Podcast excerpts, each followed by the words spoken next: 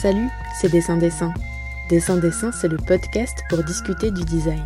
Je suis Laure Choquer et dans Dessin Dessin, je m'attarde avec mes invités sur cette discipline indisciplinée qu'est le design. Tous les derniers mercredis du mois, c'est désormais un épisode et non plus trois qui vous sera proposé lors de cette quatrième saison, toujours pour aborder une série thématique en trois parties. Dans ces interviews, de nombreuses personnes, qu'elles appliquent ou non cette attitude, partagent avec nous leur définition du design. Pour commencer l'année, c'est la designer graphique et chercheuse Héloïse Vaux qui inaugure cette saison de la participation. Suite à l'appel fait sur le compte Instagram de Dessin Dessin, Héloïse m'a fait part de son approche qui porte le temps en filigrane et plus précisément le temps de la veille. Dans cette première partie dédiée au temps, nous avons discuté de temps de travail, de micro-tâches, de 24 heures sur 24 et d'entremêlement de fuseaux. Si vous aussi, comme Héloïse, vous souhaitez participer aux prochains épisodes du podcast pour discuter du design, rendez-vous sur le compte Instagram de celui-ci pour découvrir les futures thématiques qui seront abordées dans l'année.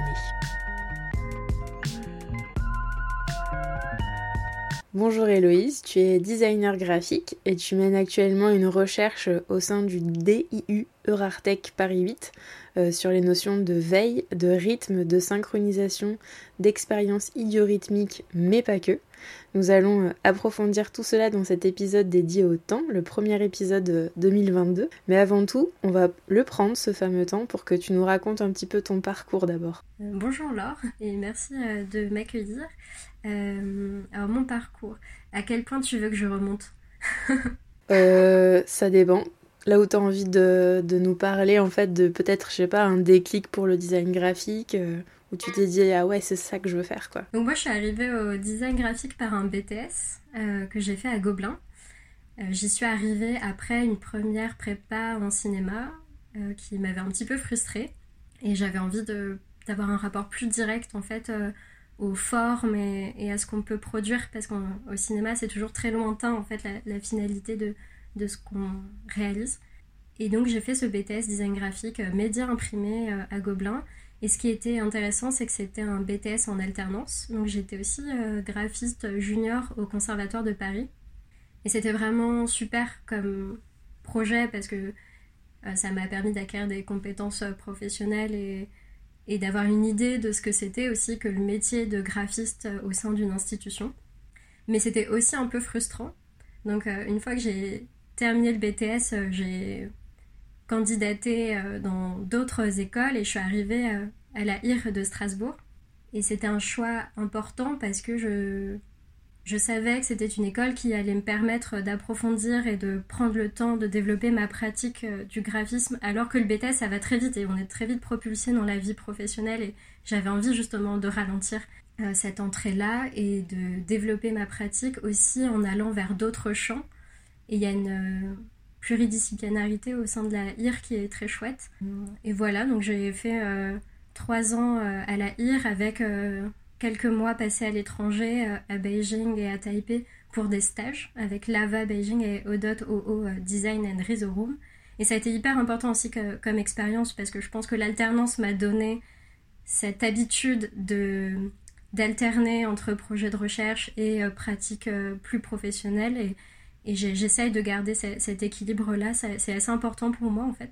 Même si du coup maintenant dans ma pratique euh, de graphisme personnel, ça va vraiment vers un terrain de la recherche et après mon diplôme euh, à la IR, je suis du coup arrivée au DIU Artec, qui est ce, cette année entre le master et peut-être vers le doctorat où on, où on réfléchit à une thématique commune qui est la terraformation et donc euh, c'est voilà, plutôt un entre-deux où on forme euh, une sorte de petite unité de recherche et on essaye euh, à partir de, de pratiques euh, très variées de, voilà, de cheminer ensemble.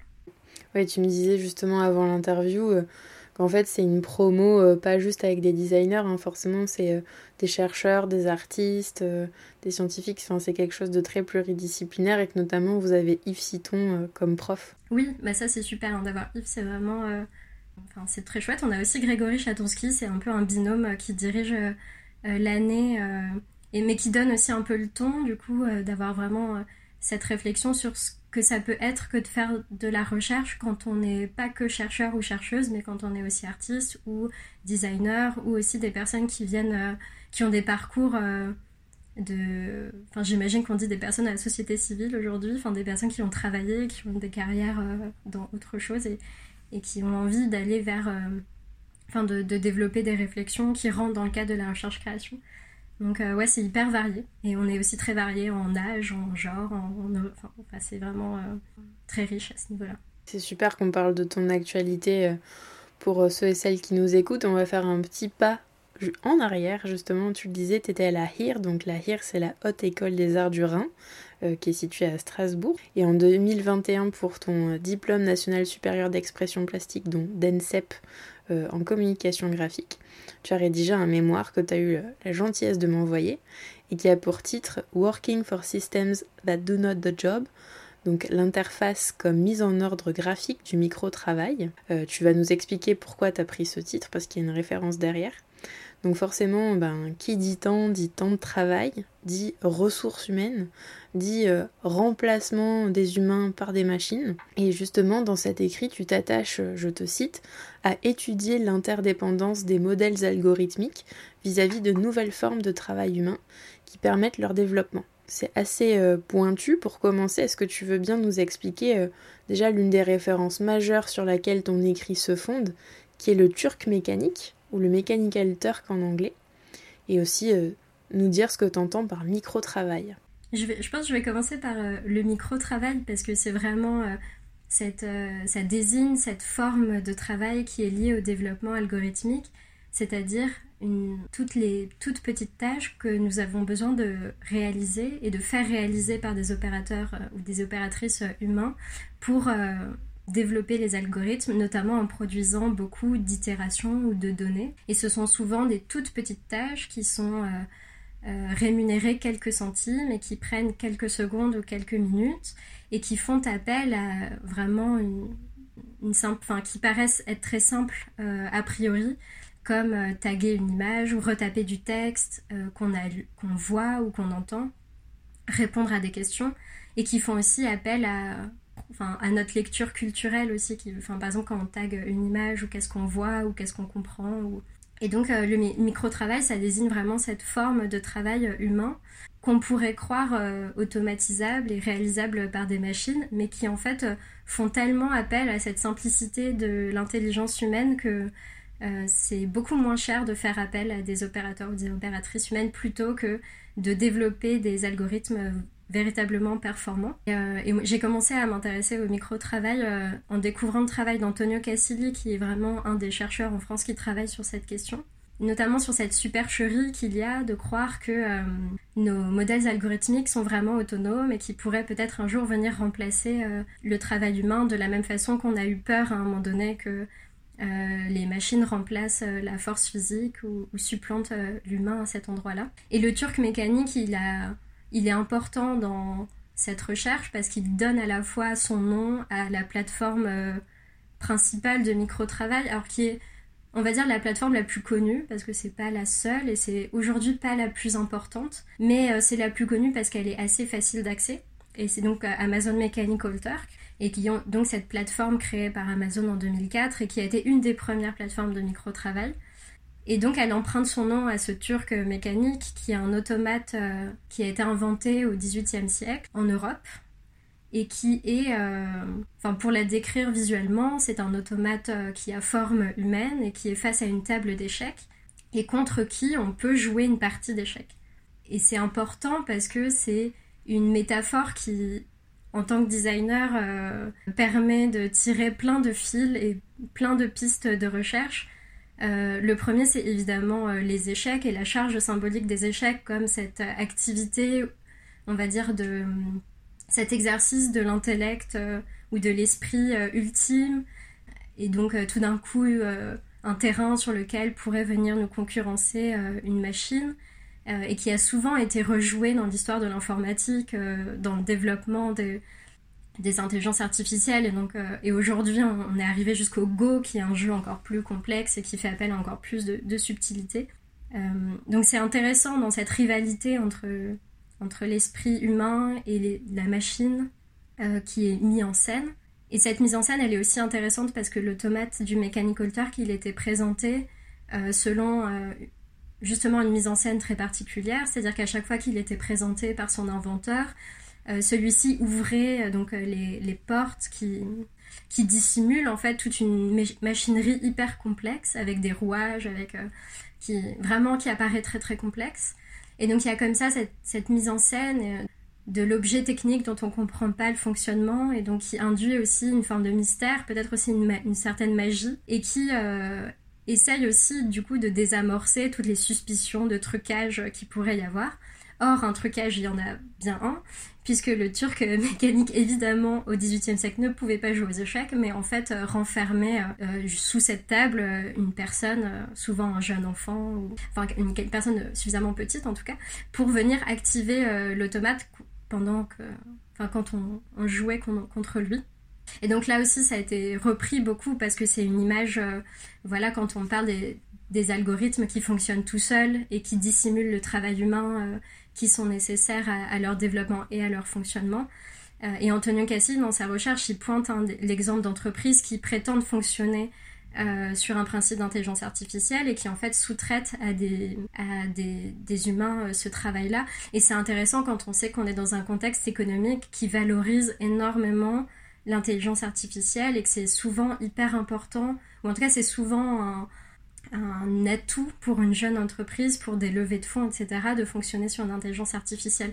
Donc il y a, tout cela qui rentre en jeu. Et aussi, évidemment, euh, l'automate est dit le turc euh, mécanique, et c'est évidemment euh, une représentation qui comporte énormément de clichés folkloriques et racistes dans ce contexte. Et c'est pas non plus anodin dans un contexte où Amazon Mechanical Turk aussi recrée on va dire, euh, repose sur des inégalités aussi euh, euh, géographiques entre des travailleurs et des travailleuses qui sont distribués partout dans le monde et on retrouve comme ça des formes de, schémas de domination aussi postcoloniaux dans le micro-travail et malgré la nature numérique en fait.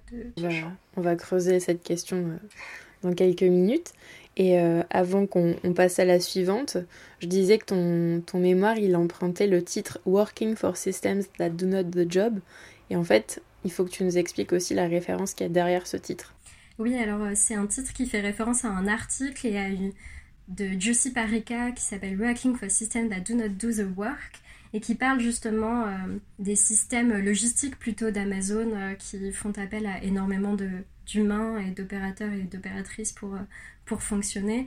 Et c'est vrai que c'est un, c'est un, c'est un article qui était assez important aussi. Euh, Jussi Baraka, c'est une référence en, dans ce domaine qui est l'archéologie des médias, qui est euh, assez récent.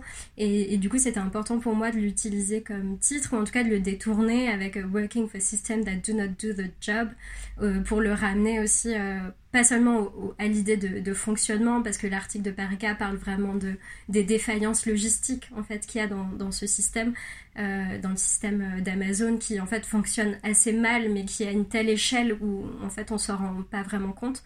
Et dans le cadre du micro-travail, évidemment, d'avoir des algorithmes qui euh, prétendent être autonomes et qui finalement sont euh, entraînés, assistés par des opérateurs et des opératrices euh, humains et qui pourtant bénéficient de cette, aura presque magique de, de, leur complexité.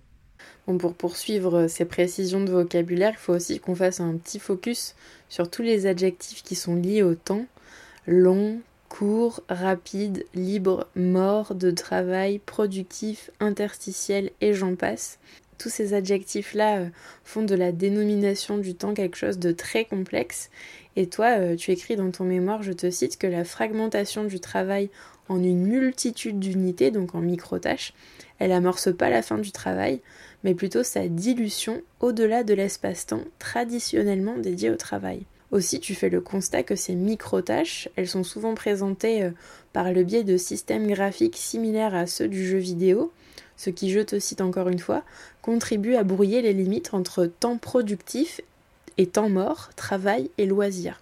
Donc qu'est-ce que ça veut dire Que les designers graphiques, c'est des manipulateurs et des magiciens du temps? Je ne sais pas si tous les designers graphiques sont des manipulateurs, mais en tout cas, il y a quand même une capacité du graphisme à orienter des usages et aussi à induire un certain rapport au temps. on le voit aussi dans l'édition, par exemple, quand on travaille à la mise en page d'un ouvrage et à l'éditorialisation de son contenu on peut hein, vraiment euh, induire des, temps de lecture, des régimes d'attention particuliers qui, qui peuvent modifier notre rapport aux, objets.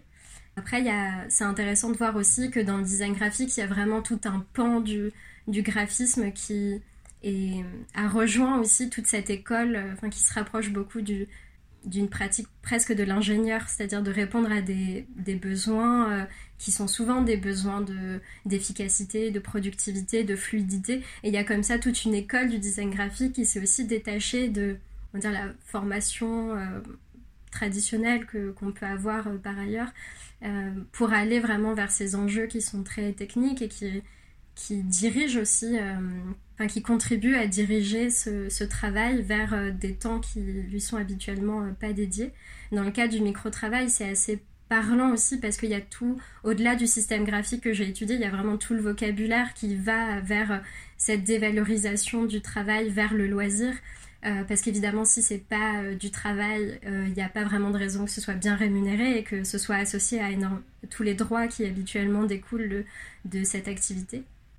Lorsque j'étudie comment ces formes graphiques euh, s'inspirent du, jeu vidéo, ce qui, apparaît, c'est évidemment ce déplacement, c'est-à-dire que la numérisation du travail, ou en tout cas le fait de travailler sur des plateformes numériques, ça permet de sortir de ce, ce qu'en effet j'appelle l'espace-temps traditionnel du travail, c'est-à-dire qu'on peut travailler n'importe où et également durant des moments qui sont habituellement pas dédiés à cette activité, c'est-à-dire dans le train, il y a même beaucoup de personnes qui travaillent sur leur pause, en recherche de compléments de revenus aussi. Ça concernait aussi également beaucoup de mères euh, célibataires, par exemple, qui, pouvaient travailler grâce au, micro-travail et, à ces plateformes numériques sur le temps de sieste ou sur les temps d'école. Et, donc, comme ça, de distiller du, temps de travail sur des temps qui sont habituellement dédiés à autre chose. De faire passer ça de manière un petit peu insidieuse en utilisant les systèmes graphiques qui sont ceux du jeu vidéo. Et aujourd'hui, il y a tout un pan aussi de, de... Parce que le micro-travail, c'est vraiment un cas très spécifique de ce qu'on appelle aujourd'hui le digital labor, qui est un terme que je préfère, un anglicisme que je préfère utiliser à, sa version française, euh, parce qu'on entend le doigt dans digital et que du coup, il y a la présence humaine, alors que dans le travail numérique, on, on est vraiment dans la matière calculée, dans... dans ça omet un peu cette réalité-là.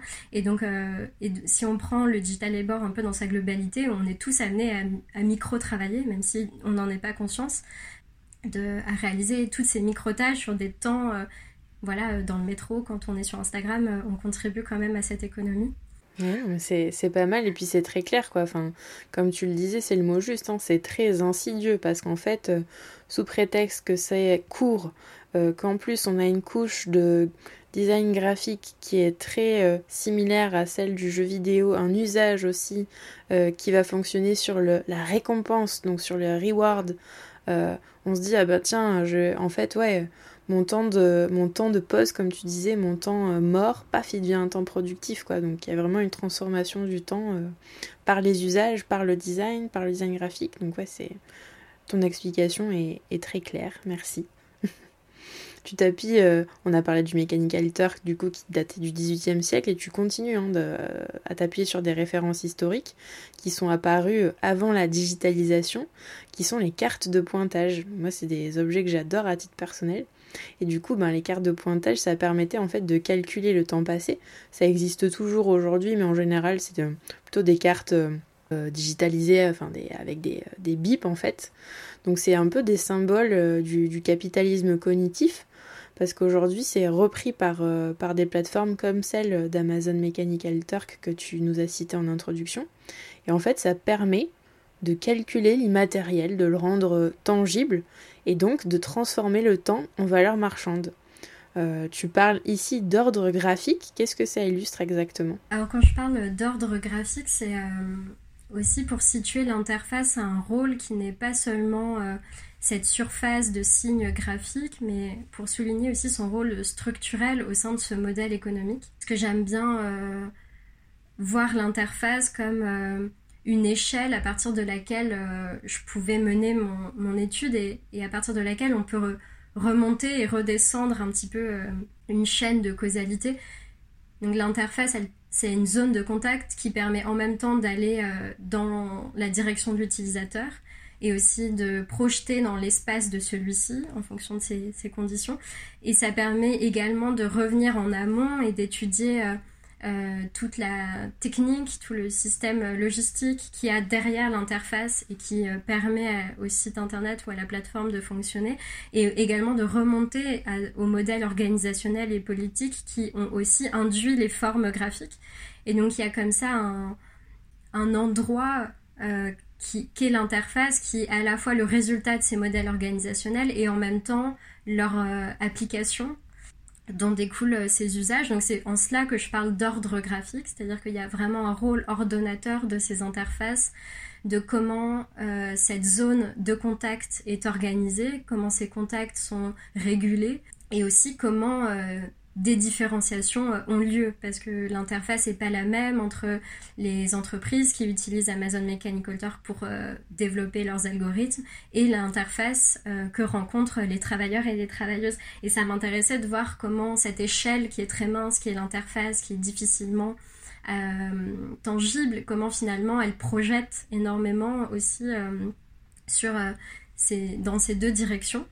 Euh, et, je partage ta fascination pour euh, toutes les cartes de pointage et cartes perforées qui, euh, sont hyper fortes esthétiquement et qui sont aussi hyper intéressantes dans le rôle qu'elles ont eu dans l'encodage et dans la, la classification aussi des, des, informations et des données qui ont après coup abouti à l'informatique.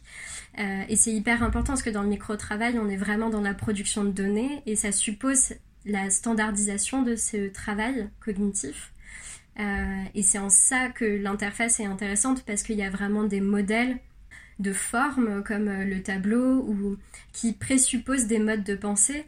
Et, ça vraiment, je, m'appuie beaucoup sur le travail de Jacques Goudy ou de Bruno Bachimon qui, qui ont fait ce lien entre, entre les, les formes, les formats et les formes de pensée ces liens qui, qui, peut y avoir. Et donc de comment est-ce qu'un tableau ça, ça permet euh, de rendre plus efficace et donc plus productif un opérateur ou une opératrice en permettant un mode de pensée par association et par classification. Et donc c'est très rapide. Et ça permettait également de diviser le travail très facilement et de le partager et de le diffuser et aussi de le contrôler plus facilement. Et donc là on arrive vraiment sur des chaînes de travail euh, qui sont euh, très anciennes en fait qui sont des modèles euh, de industriels euh, alors que le micro-travail c'est vraiment on a tendance à le voir que dans ce prisme euh, très contemporain de l'interface et du monde numérique et des algorithmes c'est vraiment associé dans l'imaginaire collectif à une, très forte contemporanéité alors qu'en fait ça m'intéressait d'historiciser ces interfaces et de remonter comme ça l'histoire des formes qui sont mobilisées au sein de ces interfaces des formes qui en fait qui qui créent finalement euh, la norme quoi. Et comme tu dis la norme l'ordre euh, tu le disais des tableaux en français on appelle ça aussi des gabarits ou des grilles de mise en page. Donc tout est ordonné tout est euh, ouais, super super carré. Je fais un parallèle avec ce que tu nous disais au début, c'est-à-dire que ben, ces formes-là, elles ont déterminé des usages, donc forcément, ben, elles, touchent les, elles touchent les personnes qui s'en servent, mais elles, ont, elles sont tellement ancrées aujourd'hui qu'elles touchent aussi les personnes qui les conçoivent. Parce qu'en fait, c'est tellement devenu la norme même en conception et en design graphique que en fait, ben, c'est pas pour rien si bon nombre de nos applications se ressemblent en fait. C'est qu'il n'y a pas euh, forcément de travail de fond en termes de design graphique qui est fait pour dénormer ces, euh, formes quoi. Ouais, tout à fait. Et mon, dans mon travail de recherche, à un moment donné, j'étudie les API, qui sont ces assistants de, ces interfaces de programmation assistée, qui permettent euh, notamment aux entreprises d'utiliser Amazon Mechanical Turk et de, de normer leurs tâches pour qu'elles puissent être euh, facilement réalisables sur Mechanical Turk. Et ça, c'est un, c'est un rôle normatif et ordonnateur qui est hyper fort parce qu'en fait, euh, une entreprise, pour accéder au service d'Amazon, elle va devoir se plier à, à ce gabarit, à ce template qui est proposé par Amazon et donc va aussi euh, s'adapter à un modèle qui est imposé par une autre entreprise. Et les API ou les templates, euh, on les retrouve en tant que designer euh, tout le temps. Enfin, je veux dire, quand, surtout aujourd'hui dans les sites internet, par exemple avec toutes les API comme WordPress ou, tous les autres modèles. Et, et ça a souvent c'est à double tranchant parce que à la fois ça permet à beaucoup de monde de s'approprier ces outils sans avoir à mettre les mains euh, dans trop de code, qui c'est évidemment complexe. Et en même temps, ça a ce rôle normatif et qui uniformise énormément nos pratiques. Je pense qu'il y, y, a quelque chose qui se tend comme ça entre ces deux effets et, qu'on aura du mal à résoudre, je pense. Mais, euh, mais qui est une problématique passionnante en termes de création, quoi. Euh, ça ouvre un champ hyper large. Bon, donc forcément, on le constate, il y a un renversement qui s'opère parce que ben, quand on commence à calculer le temps, on se base sur quelque chose de mécanique, de tangible, sur des chiffres, sur de la quantité, et plus sur la qualité, sur l'humain, sur les singularités. donc tout ça, ben, on le disait, ça contribue à une standardisation, à une uniformisation des tâches et donc ben, à la manipulation du temps lui-même, qui est rythmé par des cadences infernales. Dans ton mémoire, tu cites l'ouvrage La mécanographie dans les administrations, qui date de 1936. Et tu écris De cette façon, l'interface dompte le temps et l'espace, organisant ainsi le micro-travail à une échelle inédite de l'action et de l'économie. Tu as élaboré, euh, pour illustrer tout ça, le projet Hello Worker. Donc, euh, est-ce que tu veux bien nous parler un peu de, ce qui a été le déclencheur de cette recherche? Pour Hello Worker et nous dire de façon plus générale comment toi, dans ta pratique de designer graphique et de, chercheuse, tu tentes bah, justement de, renverser cette vapeur, de d'énormer ces normes-là. Sur quel biais tu t'appuies, quelle méthode tu utilises pour, euh, pour détourner tout ça? Le projet Hello Worker, ça a été le, ma première approche finalement du micro-travail et aussi ma découverte d'Amazon Mechanical Turk, vraiment sur la base de la découverte du travail d'Antonio Cassi dont, dont, je parlais euh, déjà. Et Hello Worker, c'est un projet d'édition euh, presque automatique, c'est-à-dire qu'elles sont réalisées avec euh, différents scripts, du téléchargement de contenu à la maquette jusqu'à la préparation pour l'impression. Et j'utilise donc euh, un code pour télécharger le contenu sur Amazon Mechanical Turk. Et donc chaque livre est dédié à un objet, admettons un, iMac à 2000 dollars et j'utilise un code pour euh, télécharger sur Amazon Mechanical Turk le nombre de tâches nécessaires pour gagner ces 1000 dollars. Et en même temps, ça récupère toutes les autres informations liées à la tâche, donc le, le, temps estimé pour euh, la réalisation de cette tâche ou sa description, le, le pseudo de la personne qui propose euh, la tâche. Et c'était une façon pour moi d'archiver ce flux de tâches sur Amazon Mechanical Turk parce que vraiment il y en a énormément et tout va à un rythme assez impressionnant. Il y a tout le temps de nouvelles tâches, il y a tout le temps beaucoup de gens qui les réalisent. Donc c'était une façon pour moi d'extraire de, ce flux continu ces informations et de les archiver. Le fait aussi que ce soit réalisé grâce à un script, ça permet de, de le faire beaucoup, de le faire facilement, de le faire euh, de manière répétée. Et donc en, en réalisant comme ça plusieurs fois cette opération et en produisant plusieurs livres, ce qui m'intéressait, c'était aussi de permettre un rapport, euh, tu disais, plus tangible à ces données, parce que la, nature numérique du micro-travail fait que c'est des contours qui sont très difficiles à cerner. C'est des échelles... Euh, quand je parle d'échelle inédite euh, de l'action, c'est parce que vraiment on part de micro-tâches qui sont infimes à des systèmes d'organisations qui sont vraiment à échelle mondiale et qui, en plus de ça, euh, échappent du coup à, tout le droit commun, à tout le droit du travail des, pays dans lesquels les travailleurs et les travailleuses euh, sont. Donc il y avait comme ça une volonté de ramener à une échelle euh, du corps par l'objet du livre ces réalités. Et, donc il c'est des éditions souvent qui vont par série et quand elles sont plusieurs à être disposés sur la table. Euh, évidemment, euh, les livres qui, euh, qui concernent des objets très chers sont beaucoup plus importants que des objets plus fins. Et donc, par la manipulation, on peut comme ça appréhender la valeur du travail sur Amazon Mechanical Turk. C'était important pour moi de, d'envisager presque cette démarche de data visualisation sous forme d'objets et qui, qui, peuvent être manipulés euh, plutôt qu'une forme de mise à plat qu'on voit souvent dans la data visualisation qui passe par le graphique ou par la représentation euh, visuelle. Et là, c'était vraiment ce rapport à l'objet qui, m'intéressait. Et oui, ça a été le, premier projet qui m'a vraiment permis d'articuler mon travail de recherche avec un travail de production et qui permettait de ne pas faire de compromis entre les deux, d'avoir vraiment des allers-retours sans vraiment que je sache le, si ce sont mes lectures ou si ce sont mes recherches graphiques ou si ce sont mes recherches techniques. Alors j'ai eu beaucoup d'aide hein, de, mes professeurs mais, à ce moment-là, mais voilà, sans que je sache laquelle de ces démarches était vraiment la première, mais et ça, c'est vraiment une démarche que j'essaye de conserver, ces, allers-retours entre une, recherche, euh, des lectures, et en même temps euh, essayer d'éprouver euh, toutes ces intuitions par la production visuelle ou formelle, et d'essayer comme ça de, participer à une production de connaissances ou de sens dans cet aller-retour. Et aujourd'hui, c'est ce que je continue de faire, parce que dans mon travail de recherche, du coup, il y a toujours ce travail d'analyse et de oui, d'analyse de ces interfaces et de leurs dispositifs techniques. Et aujourd'hui, j'ai aussi une pratique euh, plus artistique qui me permet d'aller éprouver ces dispositifs et de les détourner, de les déplacer. C'est important pour moi d'essayer de chercher un mode de relation à ces dispositifs techniques qui soit pas instrumental, en tout cas qui, qui aille aussi vers euh, d'autres imaginaires. Euh, parce que même s'il y a une portée critique assez forte dans mon travail sur ces plateformes, j'essaye de pas en tout cas, c'est pas du tout euh, technophobe. Voilà, c'est pas du tout une démarche qui va contre la technique.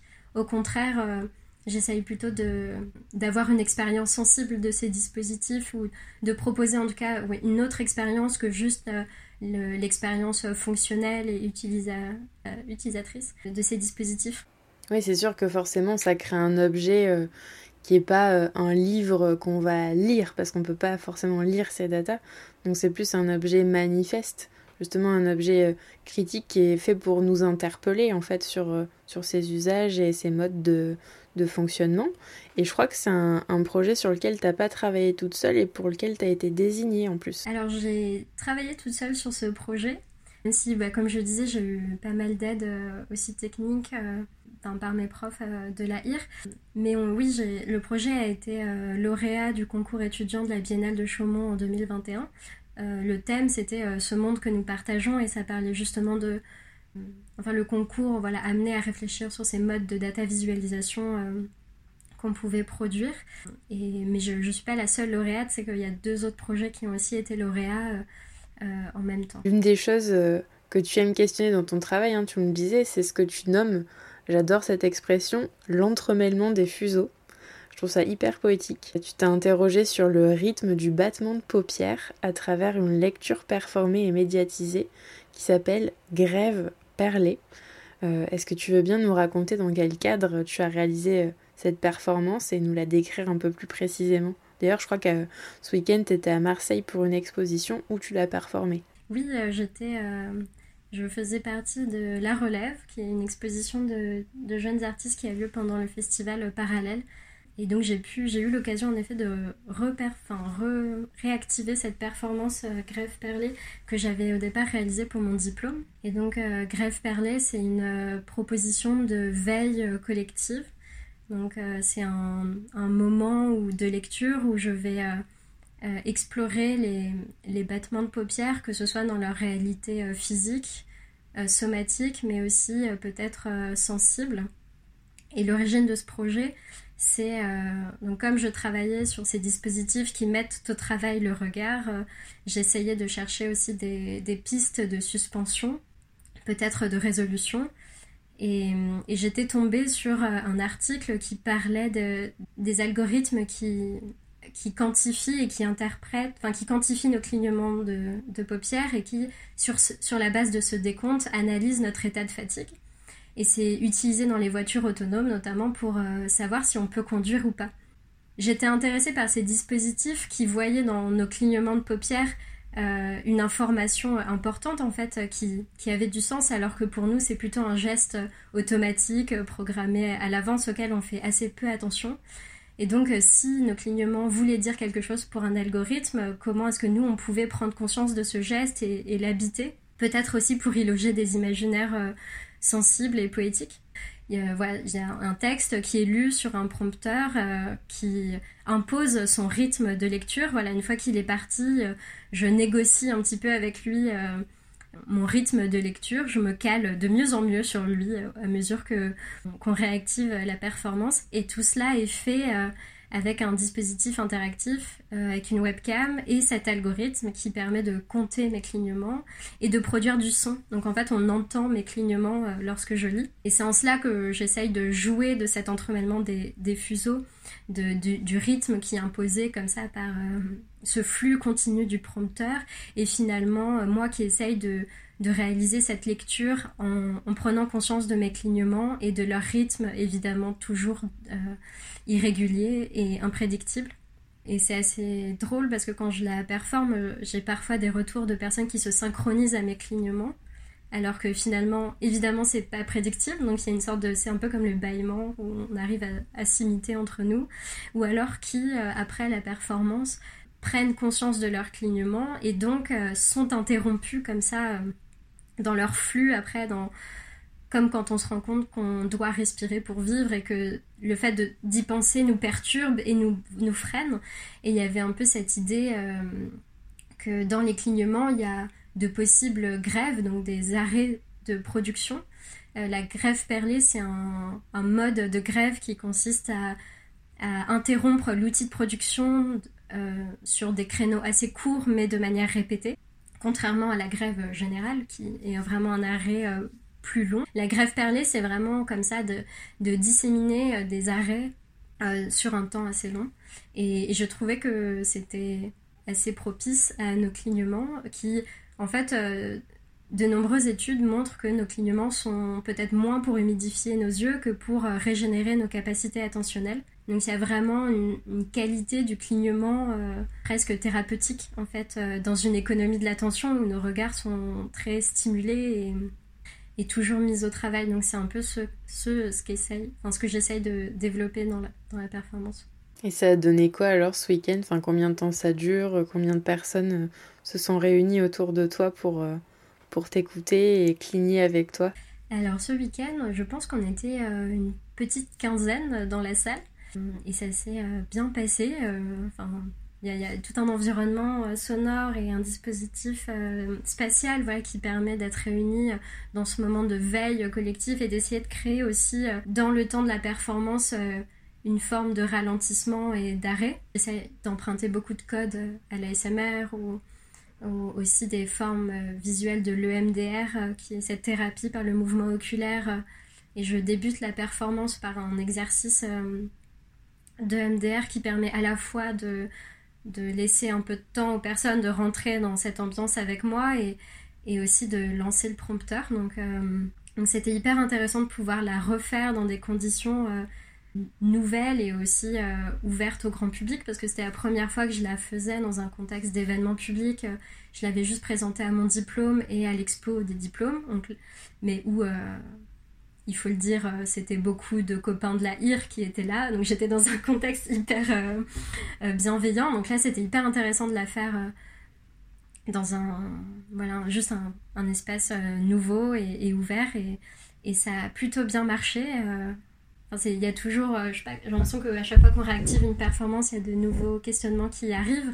Et, là, j'ai vraiment envie de travailler aussi au, tout, au, dispositif spatial qui accompagne la performance parce que euh, là, pour l'exposition de Marseille, le dispositif reste trois mois. Donc il y a tout un enjeu aussi de comment faire durer un événement qui est censé avoir lieu qu'une seule fois. En tout cas, euh, d'être un événement et pas euh, une présentation sur le temps long. Donc comment est-ce que cette lecture, elle, elle se distille sur le temps long en laissant des traces de ce texte et de cette expérience. Donc c'est beaucoup de choses à, à continuer de travailler, mais c'est super. Toujours le temps en filigrane. Il y a, un autre projet aussi que j'aimerais bien euh, qu'on aborde. C'est celui euh, d'un projet en cours qui s'appelle Feeling Blue at Days Close. Il est constitué d'une publication en ligne et d'un site internet qui arrive bientôt, qui s'inspire euh, d'applications comme Night Shift par exemple, qui vient jouer sur la luminosité de nos écrans selon l'heure de la journée. Dans ce projet, tu questionnes l'usage des plateformes de Mechanical Turk qui jouent justement, hein, tu nous le disais en introduction, tu l'as légèrement évoqué, jouent sur l'économie du 24 heures sur 24, puisqu'en fait, euh, leurs travailleurs et travailleuses travaillent sur différents fuseaux horaires. Donc est-ce que tu peux nous raconter euh, comment ce projet s'articule et à quel niveau de développement il en est aujourd'hui? Alors ce projet est aujourd'hui un petit peu en pause. En tout cas, il est, euh, en attente parce que j'aimerais bien m'y consacrer et que ce soit vraiment important. Enfin, j'ai pas envie de faire ça trop précipitamment, donc j'essaie de prendre le temps de développer ce projet de publication que on a commencé pourtant il y a deux ans et qui prend son temps, mais qui a amené aussi beaucoup de collaborations en dehors. Donc c'est un projet collectif qui j'espère va bientôt euh, aboutir, mais c'est vrai qu'avec le Covid, ça a pris un peu de, plus de temps que... Mhm. Quand tu dis que c'est un projet collectif, tu travailles avec qui euh, dessus alors aujourd'hui? Le projet de publication à la base, c'est un projet euh, plutôt curatorial pour moi où j'avais écrit des textes et j'avais invité des, des amis à venir me répondre, que ce soit aussi sous forme de texte ou en tout cas d'une forme de production, aussi visuelle, sonore. Donc c'est aussi pour ça que c'est une publication un peu hybride entre un format sûrement papier et un site internet en ligne. Et ce projet-là, pour le moment, cette dimension collective, on va dire, est un, petit peu en, pause. Et j'essaye en effet de me consacrer aujourd'hui à la création du site internet, qui euh, est de moins en moins le site internet pour la publication et de plus en plus euh, une pièce, je pense, euh, à, aboutir. et en effet, tout a commencé pour ce projet avec l'écriture d'un d'un texte euh, qui fait le lien entre éclairage public et le rôle euh, normatif de celui-ci avec Internet, puisque j'essayais de faire le lien entre euh, la fibre optique et les politiques d'éclairage public qui ont été créées en même temps que la police par un décret de Louis XIV.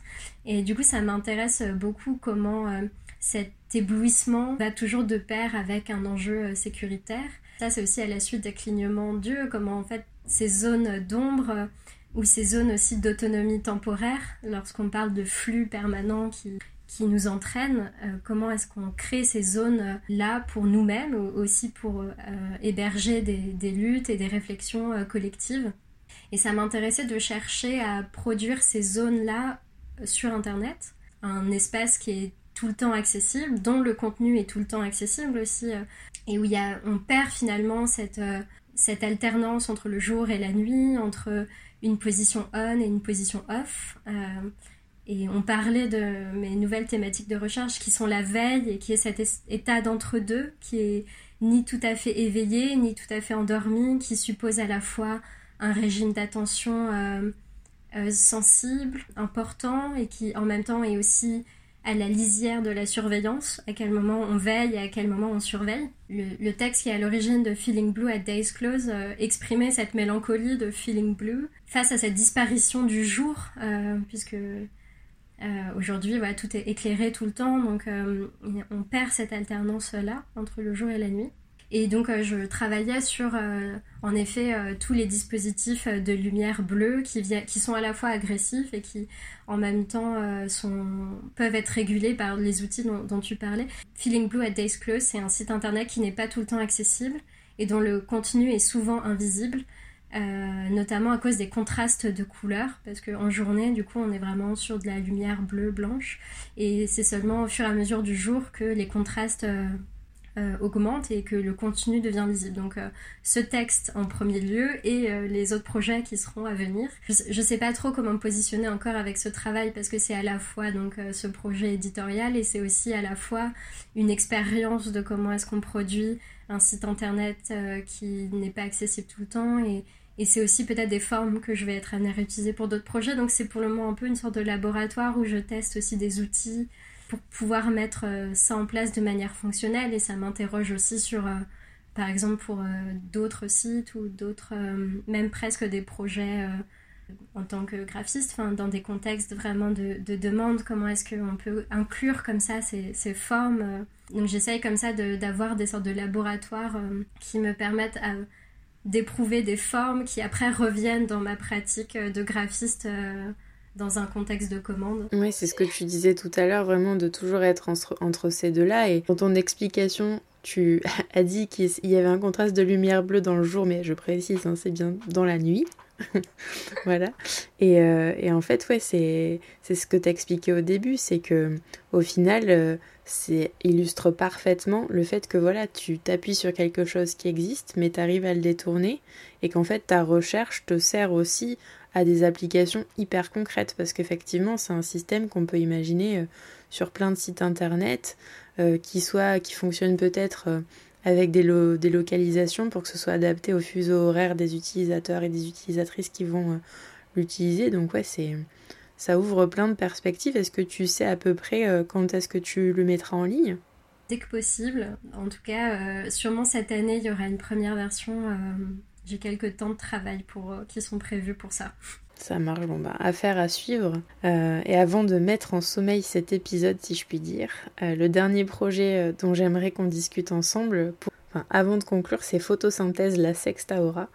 Donc plusieurs ingrédients sont impliqués dans ce projet, du texte, de la vidéo, mais aussi des oreillers. Donc c'est quoi ce projet en cours, Héloïse, et euh, où est-ce que tu l'as performé jusqu'à maintenant? Le projet est aussi en cours, c'est en fait ça faisait aussi partie de mon projet de diplôme, donc il a été cette espèce de laboratoire où j'ai testé euh, plein de formes et et dans lequel après je viens puiser aujourd'hui pour continuer des, projets. Et photosynthèse, la Sextaura, c'était au départ un protocole performatif commencé pendant le premier confinement. Parce que euh, contrairement à ce que pouvaient vivre beaucoup de personnes au premier confinement, c'est une période qui a été hyper intense euh, pour moi, je pourrais aussi dire nous, euh, parce que en fait on n'a pas du tout, enfin moi j'ai pas du tout eu cette expérience du ralentissement qui avait l'air d'être général parce que euh, très vite à la IR on a passé nos cours euh, en visio et nos profs ont été à la fois hyper efficaces là-dedans.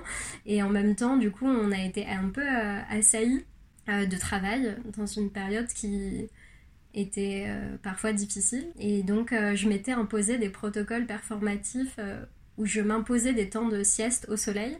Donc à chaque fois que le soleil tapait dans mon appartement à chaque fois qu'il y a un une belle découpe de lumière euh, du jour à un endroit précis, j'y allais euh, m'y reposer. Donc c'est pour ça aussi que ça, s'appelle photosynthèse, qu'il y a vraiment ce rapport à, la lumière. Et donc euh, je filmais ces moments de sieste et ça a donné des vidéos plus ou moins longues qui ressemblent presque à des photos parce que c'est très immobile et que les, signes à la fois de vie comme la respiration, etc. sont très infimes. Et ces vidéos ensuite, je les ai passées dans un logiciel de tag, d'identification de, d'images, c'est des outils que, j'aime beaucoup parce que comme euh, c'est des bases de données qui dépendent du travail euh, d'autres utilisateurs et d'autres utilisatrices, j'ai l'impression que c'est une sorte de scan de l'imaginaire collectif, puisque euh, ça fonctionne sur un modèle statistique. Donc plus il y a de monde qui va identifier des images de manière similaire, plus il y a de chances que le logiciel ne se trompe pas lorsqu'il identifie une image de pomme comme étant une pomme. Donc je trouve qu'il y a comme ça une, lecture culturelle qui, se partage dans ce genre de base de données. Et donc j'ai envoyé des images de ces vidéos et à ma grande surprise ce qui est ressorti, ce sont des tags qui attraient énormément au travail ou à l'environnement de travail, alors que j'étais quand même chez moi en train de dormir. Et c'était beaucoup de mots-clés euh, euh, work, workspace, worker, efficacité, productivité. Euh. Il y avait énormément de mots-clés qui, qui, allaient dans ce sens et du coup je les ai triés et à partir de ces tags j'ai essayé de d'écrire des textes. Et donc ces textes traitent beaucoup de la place du, du sommeil en entreprise, ou en tout cas dans des contextes qui lui sont a priori pas dédiés, et notamment comment la sieste a été récupérée dans le monde de l'entreprise. C'est-à-dire comment la sieste, qui est euh, ce temps euh, improductif, enfin où il se passe rien, enfin en tout cas on pourrait croire qu'il ne se passe rien et qui a été beaucoup dévalorisé pour ça, a finalement été réintroduit dans aujourd'hui des cultures euh, managériales comme au contraire le secret de la productivité et de l'efficacité. Et ça m'intéressait beaucoup aussi d'analyser quelle est la sieste qui est valorisée.